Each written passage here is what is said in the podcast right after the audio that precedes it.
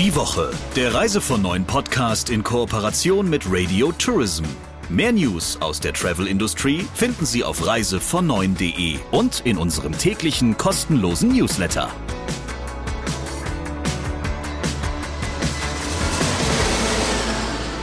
Nach der großen Hitzewelle kommen wir. Christian Schmicke, der Chefredakteur von Reise von 9.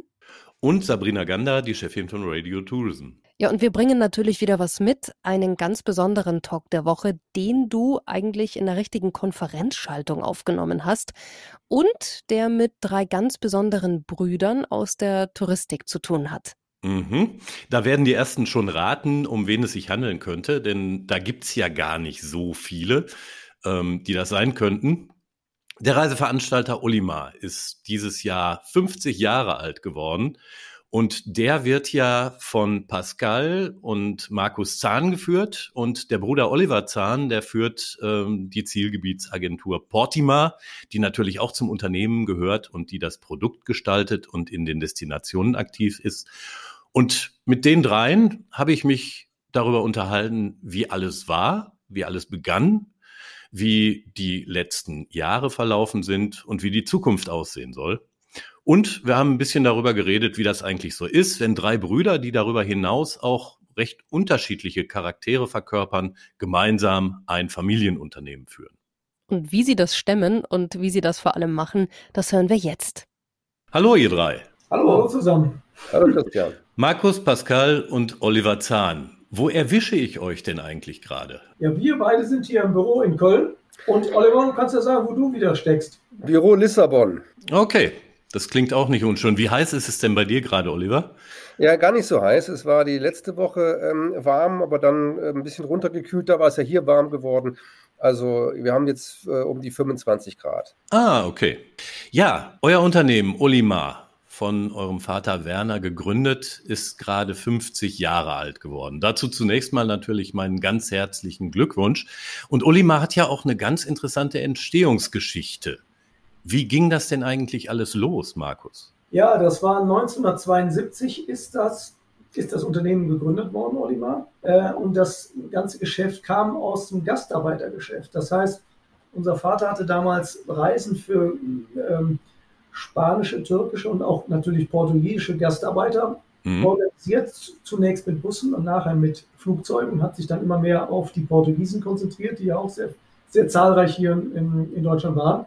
Er kannte das Land auch schon und er konnte auch die Sprache schon äh, ein bisschen und hat sich dann eben äh, darum gekümmert.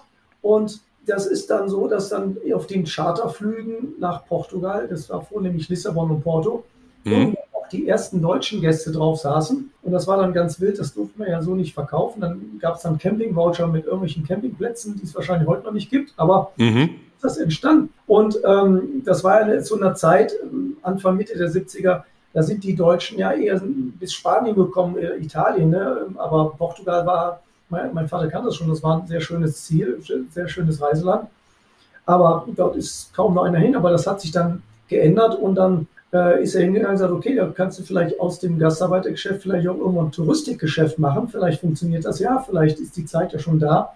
Hat angefangen, die ersten Hotels dort einzukaufen ähm, und dann musste man ja einen kleinen Katalog dafür machen Mhm. Äh, und dann ging Vertrieb damals so, es gab ja keine Datenbanken oder Internet, sondern ähm, äh, da hatten dann die Kollegen damals die Telefonbücher von den größten Städten Deutschlands organisiert. unter R wie Reisebüro und dann die Adressen auf Umschläge geschrieben und die Kataloge dann an die Reiselos verschickt. So ging das damals das Geschäft los. Ja? Und wann wurde das Ganze dann im größeren Stil im eigentlichen Sinne touristisch? Das war Anfang der 80er, Mitte der 80er ging das richtig los. Ne? Und dann hat man wirklich äh, jedes Jahr zugelegt. Das, das war aber, äh, betraf ja dann die gesamte Branche, ist ja dann eigentlich dann Anfang, Mitte der 80er dann wirklich entwickelt und dann äh, hat sich sich die einen und anderen haben sich spezialisiert auf bestimmte Reiseziele wie wir, andere haben was anderes gemacht und dann ist ja eigentlich der, der Tourismus wirklich erst ins Wachsen gekommen. Ihr habt ja schon seit den 90er Jahren, wenn ich das richtig verfolgt habe, neben Portugal auch Spanien und Italien äh, die Kapverden und seit etwas kürzerer Zeit auch Kroatien im Programm. Ist das auch mittel- und langfristig das Portfolio, an dem ihr festhalten wollt? Ja, ähm, das ist es mit äh, Sicherheit. Aber ähm, es ist natürlich so, dass auch wir wachsen wollen, wachsen müssen. Ähm, und da gibt es noch das ein oder andere Zielgebiet in dem engeren Umfeld, äh, sage ich mal, von den mhm. bekannten Zielgebieten, womit wir uns intensiv beschäftigen. Und ähm, es sind auch schon zwei Zielgebiete. Ich will das jetzt noch nicht vorwegnehmen, ähm, aber es sind zwei Zielgebiete schon in der Vorbereitung gewesen.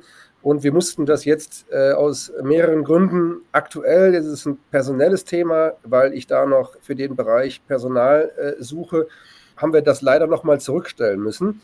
Und insofern wird sich das 2023 auf jeden Fall auf die Zielgebiete beschränken, die du gerade genannt hast. Aber es werden danach definitiv weitere Zielgebiete, aber aus dem europäischen Umfeld, die auch eher zu den Zielgebieten passen, die wir schon anbieten. Also mein Bruder nennt es immer den Olivengürtel ähm, mhm. Da wird noch was dazukommen. Das ist sicher. Du bist ja, Oliver, Chef äh, der Destination Management Company Portimar, mhm. die vor Ort äh, in mhm. den Zielgebieten aktiv ist und da das Produkt gestaltet.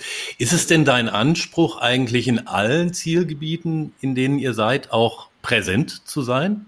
Ja, in den wichtigsten Zielgebieten, das ist ja Portugal, das ist auch Spanien und Italien, äh, waren wir das von Anfang an, beziehungsweise ähm, sind das äh, teilweise noch. Es gibt mhm. da immer wieder so ein paar Umstrukturierungen, die wir auch da ähm, umsetzen, aber es ist unser Anspruch, ähm, sehr nah am Produkt zu sein, mit eigenen Leuten auch am Produkt zu sein und deswegen haben wir ja auch viel von dem Produktmanagement, was ich verantworte, in die Zielgebiete äh, verlagert.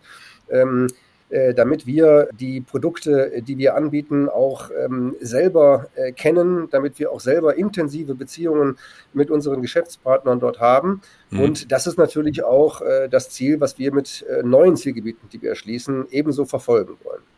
Über lange Jahre war Olimar immer wieder erfolgreich und hm, es gab dann die eine oder andere Delle mal, wenn ich das richtig erinnere, je nachdem, wohin sich so die touristischen Ströme gerade entwickelt haben. Manchmal war das östliche Mittelmeer ein bisschen stärker, manchmal war es das westliche und davon hat man dann profitiert oder eben ein bisschen darunter gelitten und dann kam Corona. Wie groß war denn eure Sorge, dass möglicherweise Ulima den 50. Geburtstag der Firma gar nicht mehr erleben würde? Ja, gut, äh, Corona fing an, irgendwann Anfang März kam das hier bei uns in Deutschland, schwappte das so rüber, Achtung, es gibt jetzt hier Probleme nach Italien zu reisen und dann äh, war es erst Norditalien, dann ganz Italien, dann kamen weitere Reiseeinschränkungen.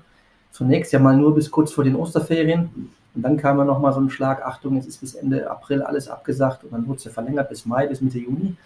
Und in der Phase waren wir wirklich alle schockiert am Ende des Tages. Ne? Da gab es gab noch keine Überbrückungshilfen ähm, es gab diese Soforthilfe oder was, wie hieß sie, ja, bis maximal 25.000 Euro und da hat man sich gedacht, äh, so funktioniert das alles gar nicht mehr. Äh, die Sorge war sehr, sehr, sehr, sehr, sehr, sehr groß. Also wir hatten schon viele Krisen, ne, ob Vulkan oder was weiß ich, eine Airline-Pleite und die nächste mhm. Pleite, aber äh, das in dem Ausmaße, das hatten wir so noch nie gehabt. Und wie habt ihr dann, Pascal, darauf reagiert? Ja gut, wir haben natürlich als allererstes erstmal äh, ja, Kosten äh, angefasst, also das, was an Kosten zu viel da war, alles gekappt, wo es nur geht. Ähm, und ähm, haben natürlich dann auch, wir sind ja auch ein bisschen aktiv im Verband, äh, uns darum bemüht, dass die Überbrückungshilfen für und die Reisebranche ähm, passend aussehen. Und am Ende des Tages, ja, haben wir das irgendwie gewuppt bekommen.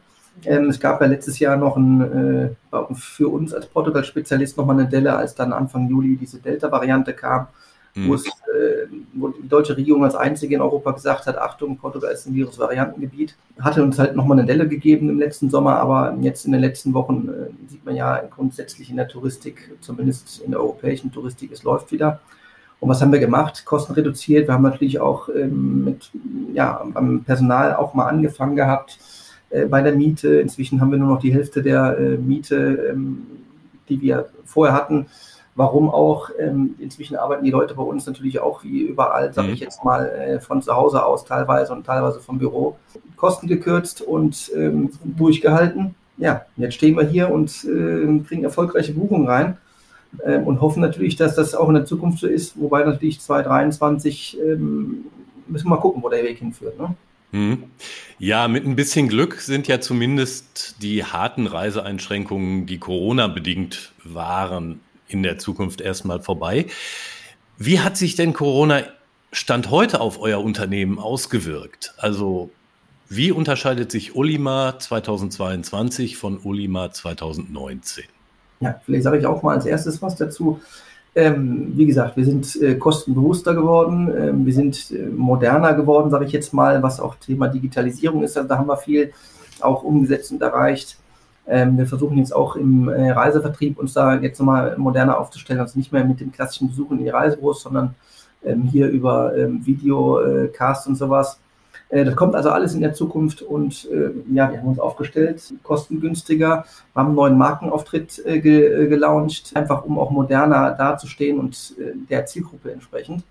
Da fehlt noch was. Jetzt kommt mein Bruder, der bestimmt auch noch was sagen möchte. Ja, Markus. Was, was ganz entscheidend war, dass wir erreichbar gewesen sind, dass wir gesagt haben, wir bleiben für Kunden und für Reisebus ähm, am Telefon. Wir kümmern uns um die Probleme mit den Buchungen, die wir damals hatten. Wir haben, äh, das haben die Reisebus auch sicher honoriert und, und, ich denke mir, wir wünschen uns das nicht nur, sondern wir fordern das natürlich äh, ein Stück weit auch, dass das auch jetzt zurückkommt, diese Zusammenarbeit, dieser Service, den wir ge geboten haben. Wir waren auch fair in der Verprovisionierung. Wir haben gesagt, ihr behaltet alle, alle eure Bundprovisionen. Ähm, und wir haben ähm, dann auch angefangen, äh, Webinare zu machen, weil die Reisebus waren nach wie vor interessiert an Produkten, gerade an Spezialprodukten und haben über 4.500 Reisebüros erreicht ähm, online letztendlich geschult und das war sehr, sehr erfolgreich. Das ist das, was wir so auch an Veränderungen mit reingebracht haben. Und das wird man auch ein Stück weit auch mitnehmen, auch in die Zukunft, ja. Oliver, was hat sich denn in den Destinationen verändert? Ähm, unheimlich viel, analog eigentlich zu dem, was man von hier jetzt mittlerweile auch zur Kenntnis ähm, nimmt. Wir haben ja gerade aktuell, wenn wir die Medien verfolgen, wird über Probleme äh, berichtet, ähm, dass es an allen Ecken und Enden an Personal mangelt. Es ist von den Fluggesellschaften die Rede, von den Airports äh, die Rede. Ähm, das ist, wenn man offen äh, das gesteht, das hat sich ja auch jetzt äh, schon ein bisschen durchgeklungen. Ähm, hier ist das ja auch bei uns und unseren Kollegen ja auch der Fall.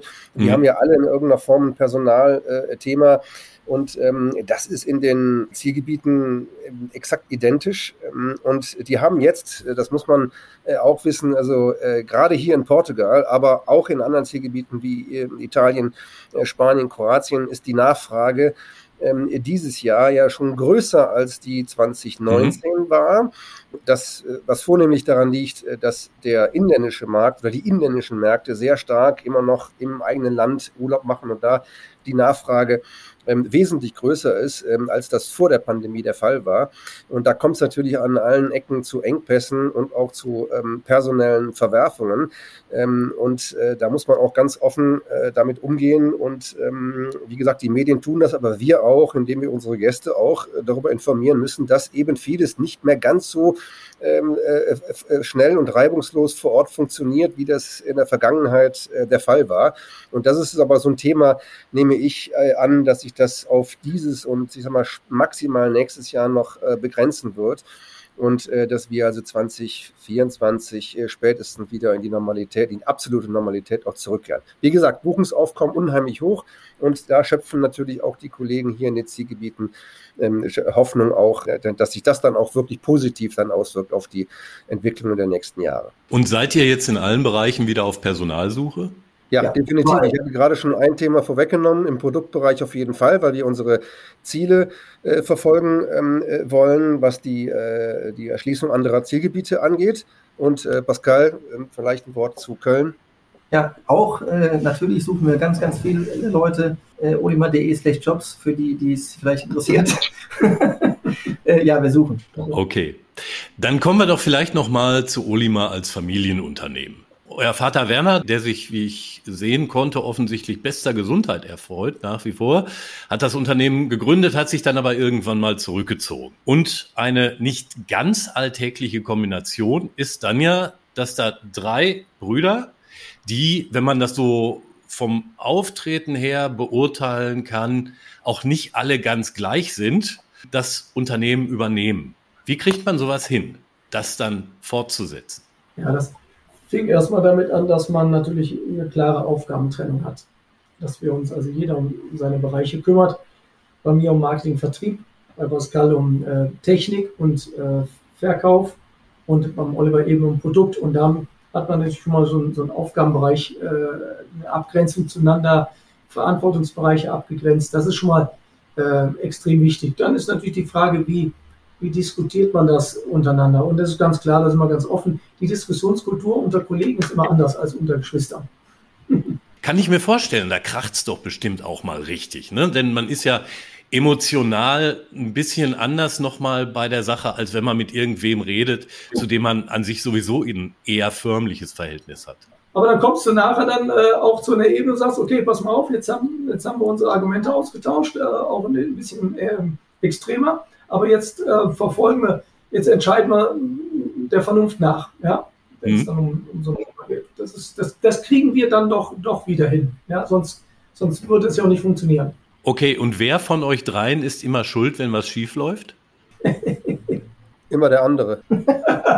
Ja, das ist klar. Aber ist das im Wesentlichen das Produkt, die Technik oder der Vertrieb, der alles falsch macht? Alle drei gleichzeitig wahrscheinlich.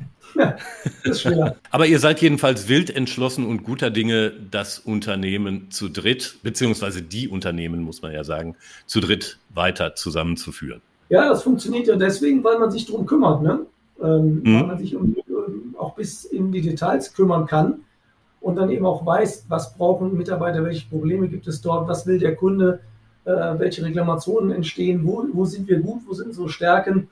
Also wir diskutieren ja auch bis in die, in die kleineren Details rein. Das ist natürlich ein Vorteil für den Mittelständler, der natürlich das dann auch umsetzen kann in entsprechende Qualität ähm, und entsprechende Serviceleistung. Das ist das Entscheidende, was dann nachher passiert. Als bei Corona die ersten Lichtblicke am Ende des Tunnels auftauchten, haben ja viele von uns gedacht, so, jetzt ist das Thema durch ähm, und schlimmer kann es eigentlich nicht mehr kommen. Dann hat Russland die Ukraine überfallen mit allen bekannten Konsequenzen und äh, auch mittelbaren Folgen, die das nach sich gezogen hat. Und das Ganze könnte ja nun durchaus dazu führen, dass uns wirtschaftlich in nächster Zeit erhebliche Verwerfungen bevorstehen. Wie seht ihr das und wie richtet ihr euch und unter, euer Unternehmen darauf ein? Also ich sehe das äh, ähnlich. Ähm, die Befürchtungen sind äh, sicherlich die, die du auch jetzt gerade beschrieben hast. Wir haben allein durch die inflationären äh, Tendenzen haben wir natürlich da erhebliche Verwerfungen zu erwarten. Wir merken das auch, äh, dass wir was die Preise jetzt in, gerade jetzt aktuell in den Verhandlungen für 2023, also bei den Fluggesellschaften mhm. und bei den Hotels, ähm, da tappen ja auch noch viele im Dunkeln, ähm, was das äh, richtige Preisniveau ähm, sein sollte, was nächstes Jahr äh, dann auch praktiziert werden muss. Das führt natürlich da zu den äh, entsprechenden Unsicherheiten. Da wird dann eine Preiserhöhung kalkuliert, ähm, die ich sag mal, in der Größenordnung es in den letzten Jahren nicht gegeben hat. Und mhm. äh, das trägt natürlich äh, dann auch zur Erhöhung der Reisepreise für 2023 bei. Es wird also in unseren Zielgebieten, ähm, egal ob man jetzt mit Flieger oder mit dem Auto äh, äh, dorthin äh, sich bewegt, ähm, es wird teurer werden. Ähm, die Frage ist, äh, und die kann man ja gar nicht beantworten, ähm, wer noch in der Lage ist, das dann darzustellen, diese Preiserhöhung. Wir mhm. hoffen, mhm ähm, natürlich für uns, dass unsere Klientel ähm, eine etwas zahlungskräftigere oder etwas ähm, ja, ja, krisensicherere Klientel ist, als äh, das vielleicht äh, bei anderen ähm, äh, Veranstaltungen oder auch bei anderen Zielgebieten äh, der Fall ist, ähm, so dass wir da, ich sag mal, vielleicht nicht in dem Umfang von betroffen sein ähm, werden, wie das äh, anderswo der Fall ist. Das ist aber, das muss ich ausdrücklich betonen, ist äh, nur eine Einschätzung, äh, bei persönlicher Einschätzung und Hoffnung. Ähm, hm. Wir sind da völlig im Unklaren. Wie bewertest du das von der Vertriebsseite, Markus? Ähnlich. Ich denke mir auch, grundsätzlich ist ja sowieso eigentlich so, dass die Touristik eine der wenigen Branchen ist, die äh, nie wirklich Preise erhöht, ja, systematisch Preise erhöht, wie das andere Branchen ja auch getan haben. Jedenfalls nicht, um die Margen zu steigern, die eigenen. Ja, ne? Genau, genau. Äh, das ist einzigartig in unserer Branche, dass wir das nicht hinkriegen. Ich glaube auch, es wird, klar, es wird höhere Reisepreise geben, aber dann eben wird sich der, der Umsatz anders entwickeln als die Gästezahlen. Im Prinzip sind wir mal ganz ehrlich, die Reisen, Reisen werden per se im Moment ja sowieso viel zu billig verkauft. Ja, das war ja immer schon das Problem, das Thema. Aber ich glaube auch, dass viele Kunden auch gerade jetzt den Weg auf wieder ein Reisebus suchen. äh, um eben einen Ansprechpartner zu haben, ein Stück weit Sicherheit zu haben, auch, auch bei einem Veranstalter äh, zu, zu kaufen. Und das wird nicht wirklich, ähm, das wird sich nicht wirklich ändern, äh, gerade, gerade in Krisenzeiten nicht ändern. Und Preiserhöhung, ja, mein Bruder sagt es ja, es wird, es wird, Reisen wird teurer werden. Das werden wir sehen. Wir, in der Touristik etwas zu planen ist sowieso äh, sehr schwer. Ja. Mhm. Ähm, aber wir können ja gar nicht anders. Wir können ja nicht sagen, wir lassen die Preise so, wie sie sind und haben höhere Einkaufspreise. Das, ist, das funktioniert ja nicht. Wir werden alle äh, Preise erhöhen müssen, ja, notgedrungen. Und dann werden wir schauen, wie, wie der Markt darauf reagiert. Aber die Leute, ich glaube, die Deutschen werden ja auf das Reisen nicht wirklich verzichten. Ja, und der Oliver sprach ja schon darum, dass wir auch eher eine Klientel ansprechen, die sich das dann noch erlauben möchte. Dann setzen wir mal gemeinsam auf die Kraft des langen Atems. Markus, Oliver und Pascal, ich danke euch sehr herzlich für das spannende Gespräch. Danke ebenso. Danke, Christian. Das war der Talk der Woche. Ich würde jetzt zu gerne einmal sagen, das sind die drei Musketiere. Irgendwie sind sie das für mich ja auch, diese drei sehr sympathischen Brüder. Wir haben jetzt noch etwas ganz Besonderes. Christian Schmicke hat ja jede Woche auch eine News oder eine Meldung, die ihm unterkommt, wo er so ein bisschen lustig guckt und mir dann immer vorstellt in diesem Podcast. Was ist denn die kuriose Meldung der Woche für dich? Ja, so richtig lustig ähm, sind die Meldungen. Ich habe gleich zwei. So richtig lustig sind die beide nicht, aber kurios sind sie allemal. Der eine oder andere wird es wahrscheinlich schon mitbekommen haben. Ähm, das größte oder für die meisten Passagiere vorgesehene Kreuzfahrtschiff der Welt, die Global Dream 2, die derzeit in der Werft in Warnemünde im Dock liegt, ähm, wird, bevor sie noch fertiggestellt wird, verschrottet. Nun muss man sagen, von dem Schiff ist erst ein Teil des Rumpfes gebaut, also das ist ungefähr halb fertig. Aber es war mal für den asiatischen Markt vorgesehen, sollte bis zu 9000 Passagiere befördern. Und wie es aussieht, wird es nur eine einzige Reise antreten und die geht dann gleich zur Verwertung. Ja, das ist eher bitter, würde ich jetzt sagen. Das ist natürlich völlig richtig, aber da sieht man auch mal, wo man mit Gigantomanie hingelangen kann. Und was ist jetzt die zweite Meldung? Die zweite Meldung ist eigentlich auch eine traurige.